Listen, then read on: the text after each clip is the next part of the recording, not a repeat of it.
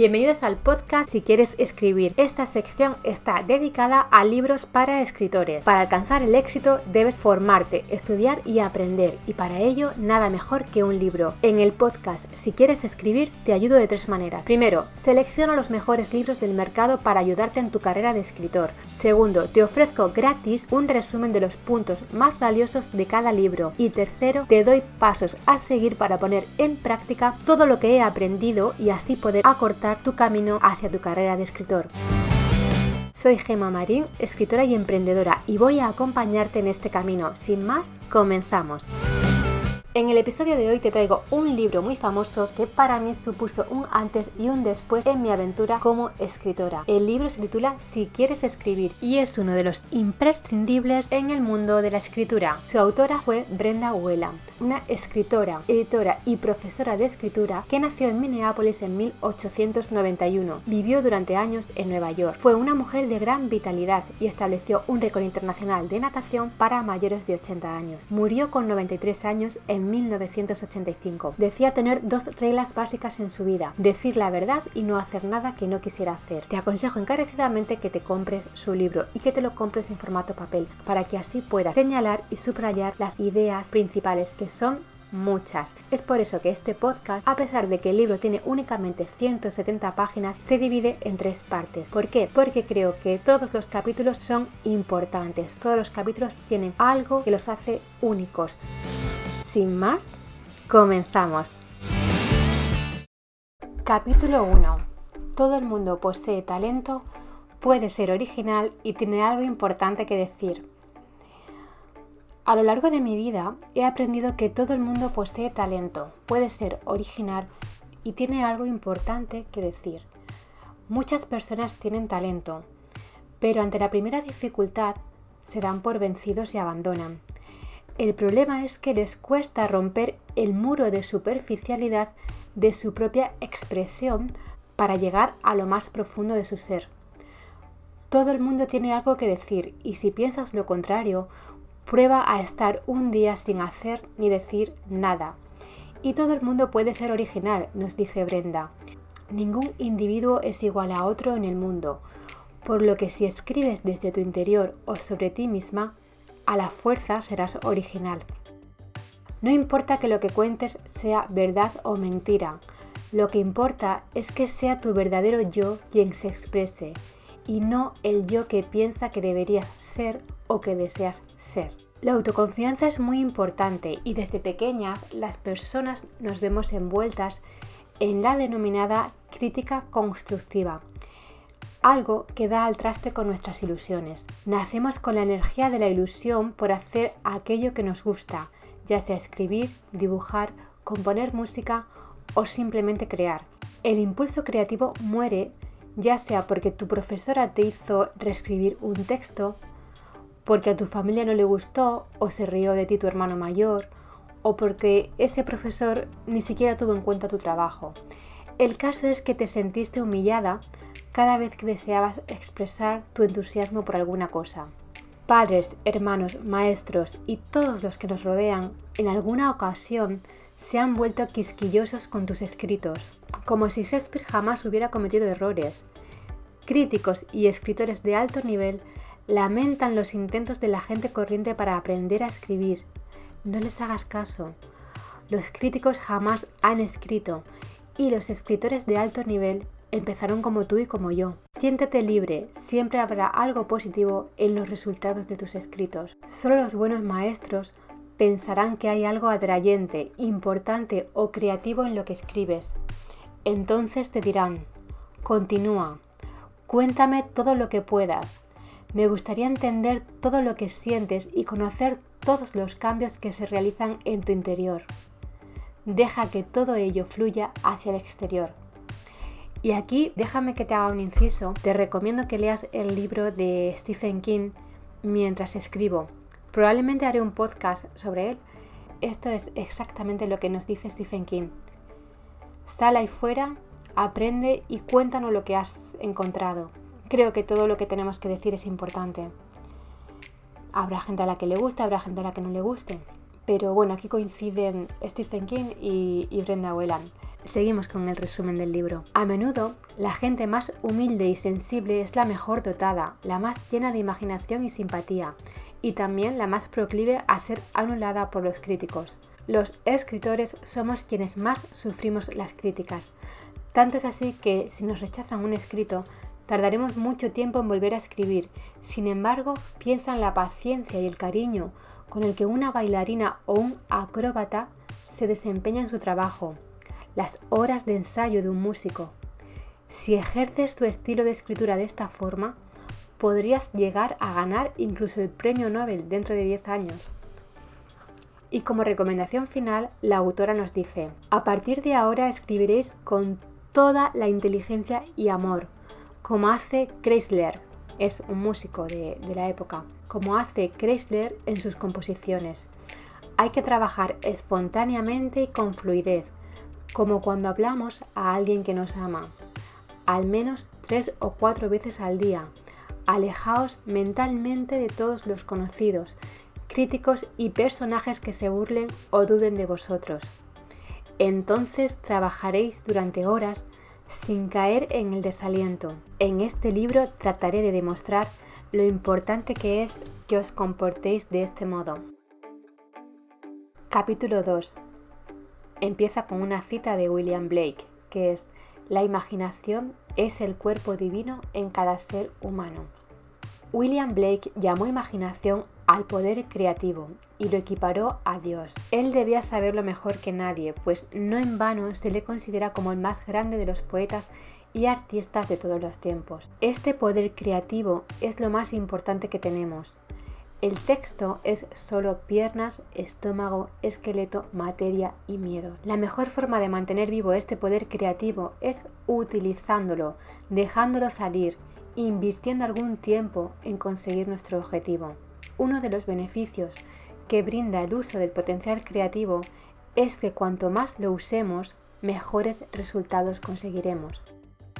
Lo que a menudo designamos como razón o sensatez y pensamos que es tan importante, no se identifica con la inteligencia o la agudeza de las cosas, sino que es la discusión que mantiene nuestra memoria y las sensaciones que recibe nuestro cuerpo con las advertencias de quienes nos rodean. Frases como esto no compensa o nadie lo hace o esto es inmoral son frases típicas que nos impone la sensatez a menudo para evitar que apreciemos las cosas. Pero el único modo de crecer, comprender y descubrir si algo es malo o bueno, dice Blake, es haciéndolo.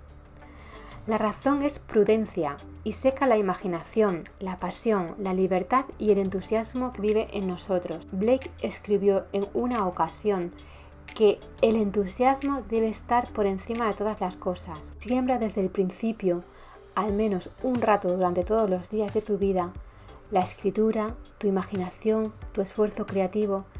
Después vendrá el deber, cuando te enfrentes al texto ya escrito. Es decir, que lo que nos dice la autora es que en un principio únicamente nos tenemos que preocupar de escribir, de utilizar nuestra imaginación y nuestro esfuerzo creativo. Luego habrá tiempo para corregir y para revisar el texto, pero en un principio escribe. Usa tu imaginación y te sentirás feliz, más iluminado, despierto, con el corazón lleno de luz y generosidad hacia todo el mundo. Tu salud también mejorará y se sumarán los achaques propios de la desilusión, el aburrimiento y hasta los resfriados. En este libro, nos dice la autora, te daré razones para que trabajes tu estilo de escritura con perseverancia y cariño, prestándole la atención que merece, hay una enorme recompensa en el proceso de escritura, siempre que no te des por vencido demasiado pronto.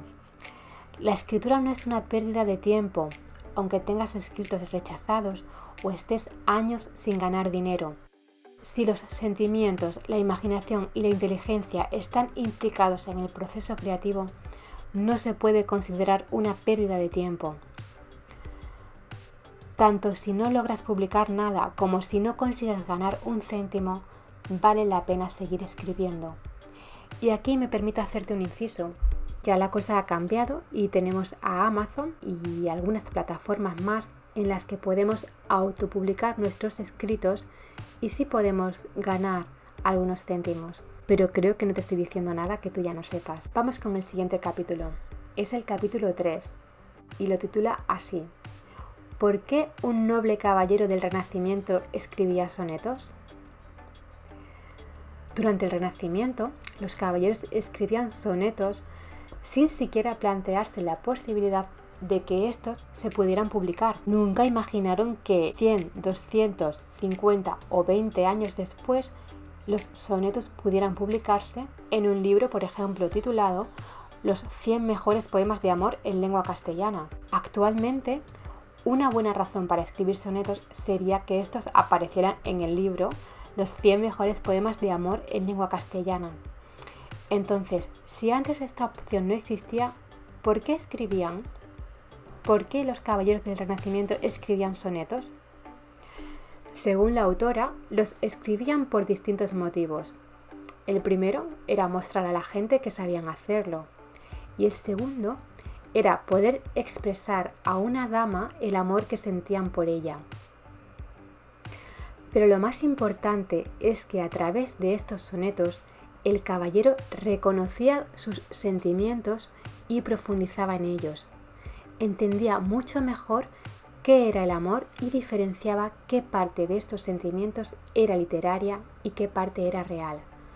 Van Gogh amaba el cielo y también a los seres humanos, por tanto quería mostrar a los hombres lo hermoso que puede llegar a ser percibido el cielo, entonces lo pintaba. Durante años pensé que para pintar o escribir había que reflexionar sobre ello, midiendo, analizando, estudiando las obras de los que lo habían hecho antes. Pero cuando leí esta carta de Van Gogh a su hermano, mi percepción cambió. Te leo la carta. Tras su ventana, Van Gogh podía percibir un pequeño farol que brillaba como una estrella. En la carta le contó a su hermano lo siguiente. Es tan hermoso que debo mostrarte cómo brilla. Entonces dibujó sobre el papel lo que le había inspirado esta vivencia. Pues como decía, continúa la autora, esta carta me hizo pensar que la diferencia entre Van Gogh y cada uno de nosotros es que nosotros observamos el cielo y pensamos que realmente es hermoso, pero no avanzamos hasta el punto de querer compartir esta experiencia. A menudo nuestro impulso creativo está mezclado con otros deseos como el de impresionar a los demás. El impulso creativo de Van Gogh derivaba del amor que sentía hacia lo que veía y el deseo de querer compartirlo con los demás con generosidad, no con el objetivo de exhibir sus obras. ¿Cuántos escritores hay por ahí, verdad? Que escriben con el objetivo de exhibir sus obras y que eh, lo único que, el único objetivo de contactarte por redes sociales o, a través de tu página web es para que leas y compres su obra. En fin, seguimos con el libro. En la actualidad, cualquier cuadro de Van Gogh está valorado en millones de dólares. Sin embargo, toda su vida estuvo llena de privaciones, soledad, pobreza y carencias que lo llevaron a la locura. Cuando pintaba el cielo, era capaz de pintarlo con embeleso, más que si solo se hubiera detenido a mirarlo. Del mismo modo, nadie conocerá a su esposo o esposa a no ser que trate de dibujarlo o de escribir una historia sobre él o ella. Pensar en el dinero, dice la autora, ha sido uno de mis mayores obstáculos. He de reconocer que a veces em, yo también me he dejado llevar por esto. Continúo. Si escribes obsesionado por él, jamás lograrás ganarlo, pues tu tarea parecerá vacía, seca, fría y sin vida. Yo pensaba en lucirme a través de la escritura. Finalmente, a través de Blake, Van Gogh y otros pensadores, entendí que la escritura es un impulso para compartir sentimientos o verdades con otros seres humanos. A través de mi experiencia, pude darme cuenta de que la escritura no es un espectáculo, sino una expresión de generosidad. Y termina el capítulo con esta metáfora. Al igual que un grifo, cuanto más logres abrirlo, más agua saldrá. Capítulo 4. La imaginación trabaja lenta y silenciosamente. Cuando la inspiración llega, lo hace de forma lenta y silenciosa. Tienes que sentarte un rato todos los días durante algún tiempo. No importa que enredes en tu pelo o mires por la ventana o escribas incongruencias. Esto facilita que las ideas fluyan.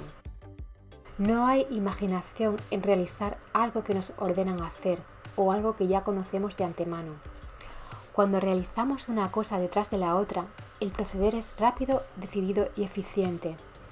Esto es así porque no hay tiempo para el desarrollo de las ideas. El temor a las consecuencias de hacer algo nos puede sumergir en una depresión durante semanas o años y acabar con los logros que hubiéramos logrado hasta ese momento. El miedo siempre trata de dominarnos y conducirnos a la supuesta única razón de nuestra existencia ganar dinero y obtener seguridad. Entonces, ¿por qué Miguel Ángel, Blake o Tolstoy eran diferentes? La respuesta puede estar en estas palabras. Y fíjate bien porque eh, es algo que a mí me llamó la atención poderosamente. Eh, estas palabras es que tienen toda la razón.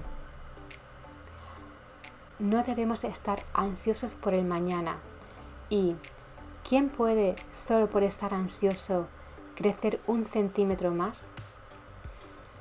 Ellos se atrevieron a disponer los ratos de ocio, es decir, a no pasarse todo el tiempo presionados y llenos de obligaciones, a amar a todas las personas, las buenas y las no tan buenas, a estar con los demás sin tratar de controlarlos ni dominarlos, ni señalar lo más beneficioso para cada uno. No sirve de nada ser críticos con los demás sin plantear una posible solución. Mi deseo es mostrar cómo las personas pueden ser seres creativos, llenos de imaginación, intentar que procedan de forma creativa, no mecánica. La imaginación necesita un tiempo de madurez, un feliz, productivo e intenso tiempo para el ocio, para pasar el rato sin hacer nada. Si quieres escribir, las ideas vendrán, sin duda, y brotarán de tal modo que tendrás algo que contar. Pero si no llegan buenas ideas y pasa mucho tiempo, no te preocupes, este tiempo de espera es preciso. Presta atención a tu tiempo de ocio frente al papel, el tiempo del que hablaba al principio de este capítulo. Ese tiempo nunca es perdido. Las buenas ideas tardan en surgir y cuando finalmente llegan, lo hacen con lentitud. Cuanto más tranquilo estés, sin estimulantes como el café o como el tabaco, más lentamente se presentarán, pero serán mucho mejores. Lo que hoy escribes es lo que en otro momento de calma y soledad se deslizó en tu alma. Esta es una frase preciosa. Te la repito. Lo que hoy escribes es lo que en otro momento de calma y soledad se deslizó en tu alma y la autora nos cuenta una reflexión de Dostoyevsky acerca del héroe de la novela Crimen y Castigo. Te la leo. Raskolnikov, que es el protagonista, vivió su verdadera vida, pero no cuando asesinó a la anciana o a la joven, pues en estos casos actuó como una simple máquina, descargando el arma que había guardado cargada durante algún tiempo. Raskolnikov vivió su verdadera vida en aquellos momentos en que se hallaba reposando en el sofá. Entonces decidió si iba a matar o no a la anciana o a la joven. La cuestión fue determinada cuando su estado de conciencia era mínimo y en ese marco se fueron realizando pequeñas modificaciones. Estos son los momentos en los que se requiere tener una gran claridad para poder decidir la solución más adecuada a los problemas que se presentan. Y es justo en esos instantes en los que un vaso de cerveza o un cigarrillo pueden sugerir la solución menos acertada a estas preguntas, inclinándose en la balanza de las decisiones la parte más animal del individuo, como en el caso de Raskolnikov. Así que siéntate sobre tu escritorio durante un rato cada día, no importa si en lugar de escribir juegas con tu cabello, no te obsesiones con el rendimiento, las ideas vendrán despacio. Lo que el autor nos intenta decir es que sentémonos sobre nuestro escritorio durante un rato cada día. No importa si en lugar de escribir matamos el tiempo jugando con nuestro cabello o miramos hacia el horizonte o hacia las musarañas. No te obsesiones con el rendimiento. Las ideas buenas vendrán despacio. Las realmente buenas tardan en venir y cuando vienen lo hacen despacio. Capítulo 5. Y lo encabeza con esta frase de William Blake. Es más fácil ahogar a un bebé en su cuna que atender los deseos insatisfechos. Una acción establecida por la obligación siempre dará un resultado estéril. Entonces, si tratas de escribir, permaneces solo en tu habitación, solo con calma puedes conseguir un resultado con valor. Toma un lápiz y anota los diferentes colores del cielo. Absórbelos con actitud tranquila y ensoñadora. Escribe solo lo que aparezca a primera vista. Algo surgirá, aunque sea una pequeña idea, y esta información irá aumentando cada día. En mi experiencia, nos cuenta la autora, una caminata de varios kilómetros me ayuda. Al volver de los paseos me siento recargada. Pero no se trata de caminar por caminar. Cuando caminas y observas, los pensamientos empiezan a fluir de modo tranquilo y silencioso. Mi explicación es que cuando camino así, estoy en el presente y eso alimenta mi energía creativa. Muchas personas temen encontrarse a solas con sus pensamientos. Piensan que no tienen ningún sentido porque lo primero que les viene a la cabeza es lo inútil y vacía que resulta la vida cuando no hay nada que decir, leer o escuchar. Y en este punto, la autora hace una aclaración que considero importante contarte. Ella dice, tal como Blake me enseñó, la mayor parte de lo que narramos es pura memoria, no imaginación creativa. En una conversación se dice algo hecho, pensado o dicho ayer. Se trata de cosas vividas en el pasado, no en el presente. Pero cuando hablar resulta realmente interesante es cuando vivimos en el presente. Entonces se acusan cambios en los interlocutores. Uno dice al otro que necesita o espera escuchar o que quizá le asuste. Es decir, causa un efecto en él. Esta es una de las razones por las que pienso que dos personas casadas que se aburren cuando conversan se acaban peleando. Cuando llenan sus sentimientos existe el temor de la separación, etc. Entonces se sienten realmente conmovidos, cambiados, viven creativamente en el presente. Por fin su conversación les resulta interesante. Experimentan la agradable sensación de sentirse escuchados no por educación, sino sintiendo en sus almas corrientes eléctricas y cambios químicos. Por eso, leer algo en lo que solo se ha involucrado la memoria para pasar el tiempo o acumular hechos no es bueno. La autora nos anima a vivir en el presente, porque solo así surgen ideas y las conversaciones son reales.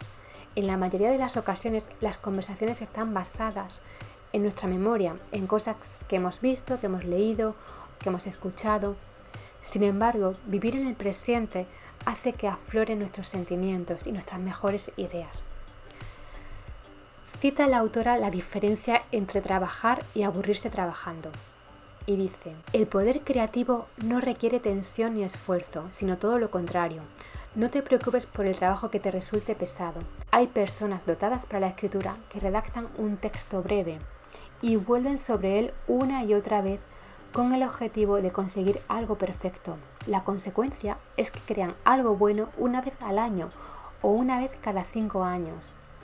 Pienso que esto es una pérdida de tiempo y un tremendo esfuerzo innecesario para conseguir una buena obra. En el interior de cada uno de nosotros existe una fuente inagotable de vida capaz de generar poesía, literatura e imaginación, pero algunos no dejan que ésta brote porque están más preocupados por pulir la joya. Permite que tus nuevos textos fluyan con generosidad, sin prestar atención a la perfección. Ya encontrarás la forma de unir las perlas para obtener buenos resultados en dos segundos, sin tanto despilfarro de energía. Capítulo 6. encabeza este capítulo con una frase de Alfred Musset. Y la frase es, es bueno saber que en el interior de cada uno existe oculto un poeta dormido, siempre joven y siempre lleno de vida. Mis alumnos, nos cuenta Brenda, me alertaron de que estaba trabajando de un modo inadecuado. Además de enseñarme que la imaginación llega de forma lenta, también aprendí que para escribir basta con ser como un niño que juega en silencio, feliz y absorto, a poner una canica detrás de otra. Cuando escribas, saca de verdad todo lo que hay en tu interior que te interese, que no te importe si será o no vendible, no pienses en esto por el momento. El impulso creativo es un acto tranquilo, lo ves, lo sientes, lo puedes oír y pasa ahora, en el presente. Cuando las personas viven el presente, toman su tiempo para acercarse a la belleza sin prisas. Lamentablemente, nos movemos con la idea de que dentro de 20 años empezaremos a vivir, cuando los ahorros e intereses acumulados lo hagan posible. Pero es realmente cuando nos encontramos en el presente, desarrollando una tarea, perdidos en algo que nos interesa mucho, absortos. Como decía, es realmente cuando nos encontramos en el presente, cuando estamos viviendo espiritualmente, y puedes llegar a esta experiencia a través de la escritura. Y una última reflexión nos dice, cuando te sientes a escribir, conviene dedicar un rato a pensar de manera vaga. En los primeros minutos no se producirá ningún pensamiento lógico, aunque lo intentes. Después vendrá una parálisis, una convicción de nuestras limitaciones mentales y es muy posible que decidas abandonar y ponerte a hacer alguna tarea doméstica. Entonces, es probable que mientras lavas los platos o limpias la casa, te vengan a la mente ideas originales y fascinantes. Dales importancia, plásmalas en un papel. Siempre tienes que estar dispuesta a expresar lo que quieres. Hay personas con una gran riqueza de pensamientos, pero nunca llegarán a plasmarlos en un papel, en un lienzo o en una pieza musical. Les falta confianza en sí mismos y tienen mucho miedo al fracaso. Que no te atemorice la idea de la acción. La acción sigue al pensamiento. La autora continúa con varias citas de Van Gogh. Te voy a leer algunas. Atendamos una vez más a lo que el gran artista Van Gogh, entre la pasión y la pobreza, alcanzó a expresar. Hay dos tipos de ociosidad, escribió a su hermano. Entre ellas se produce un enorme contraste. Existe el hombre que es insignificante por su pereza, por su falta de carácter, por lo más profundo de su propia naturaleza. Tú sabrás si debes considerarme como parte de este grupo. Entonces, nos dice la autora, hay también otro tipo de hombre ocioso que se halla en este estado a pesar de sí mismo. Interiormente se consume por un gran deseo de actuar, pero no hace nada porque aparenta hallarse dentro de una jaula, ya que no tiene aquello que necesita para hacer algo productivo, y la fatalidad de sus propias circunstancias lo llevan siempre a este punto. Este tipo de personas no sabe en algunos momentos lo que debe hacer, pero se da cuenta por instinto. Sé que soy bueno para esto, mi vida tiene una razón de ser, después de todo, y sé muy bien que debería ser un hombre distinto, ¿Cómo podría llegar a ser útil? ¿Qué tipo de servicio podría prestar? Sé que hay algo en mi interior, pero no lo logro reconocer. Continúa con la cita de Van Gogh. Este es otro tipo de hombre inactivo y debe ser considerado como un pájaro enjaulado. En primavera sabe bien que existe un objetivo. Siente que hay algo que debe hacer, pero no puede llevarlo a cabo. ¿Qué es? No lo puede recordar. Posee una serie de ideas acerca de ello y se repite.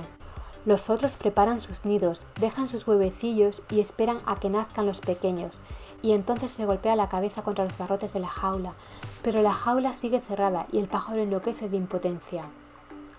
Mira a ese animal desocupado, exclama otro pájaro que pasa por allí. O parece estar viviendo con toda tranquilidad.